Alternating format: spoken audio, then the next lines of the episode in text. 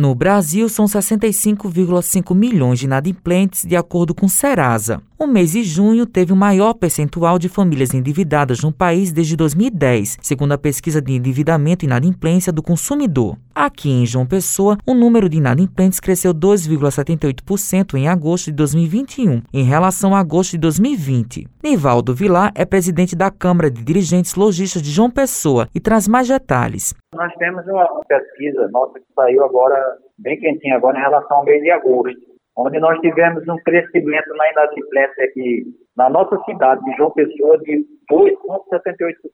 E no estado da Paraíba, 6,76%. Então, é um dado muito preocupante porque é um aumento significativo né, de pessoas inadimplentes no mercado, e isso com certeza vai ter assim, diminuição né, de pessoas aptas a comprarem a crédito no mercado de uma pessoa. Bruno Frascaroli é economista e pontua sobre as questões de endividamento no país. Bom, primeiro, o problema da inadimplência ele é um problema crônico, né, porque ele envolve um contingente muito grande de pessoas no Brasil. Então, quando a gente olha para a população econômica economicamente ativa, isso ultrapassa a casa dos 40% né, da população, somando né, cerca de 73 milhões de pessoas hoje. E isso é decorrente de alguma forma, tanto, vamos dizer, né, da organização né, e o acesso aos serviços financeiros no Brasil, tanto também em relação à questão da falta um pouco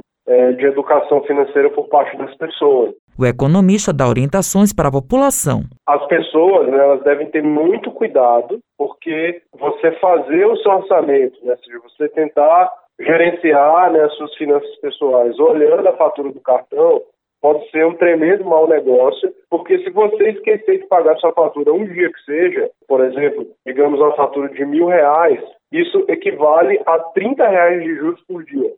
Então, é muita coisa. Então, a gente sempre alerta as pessoas, né, que o cartão ele tem várias vantagens, né, muito fácil de utilizar, enfim, né, substitui dinheiro espécie para uma série de situações, mas, né, dada essa taxa de juros praticada no mercado, a gente costuma dizer que é um equilíbrio do fio da navalha. Matheus Silumar para a Rádio Tabajaro, emissora da EPC, empresa paraibana de comunicação.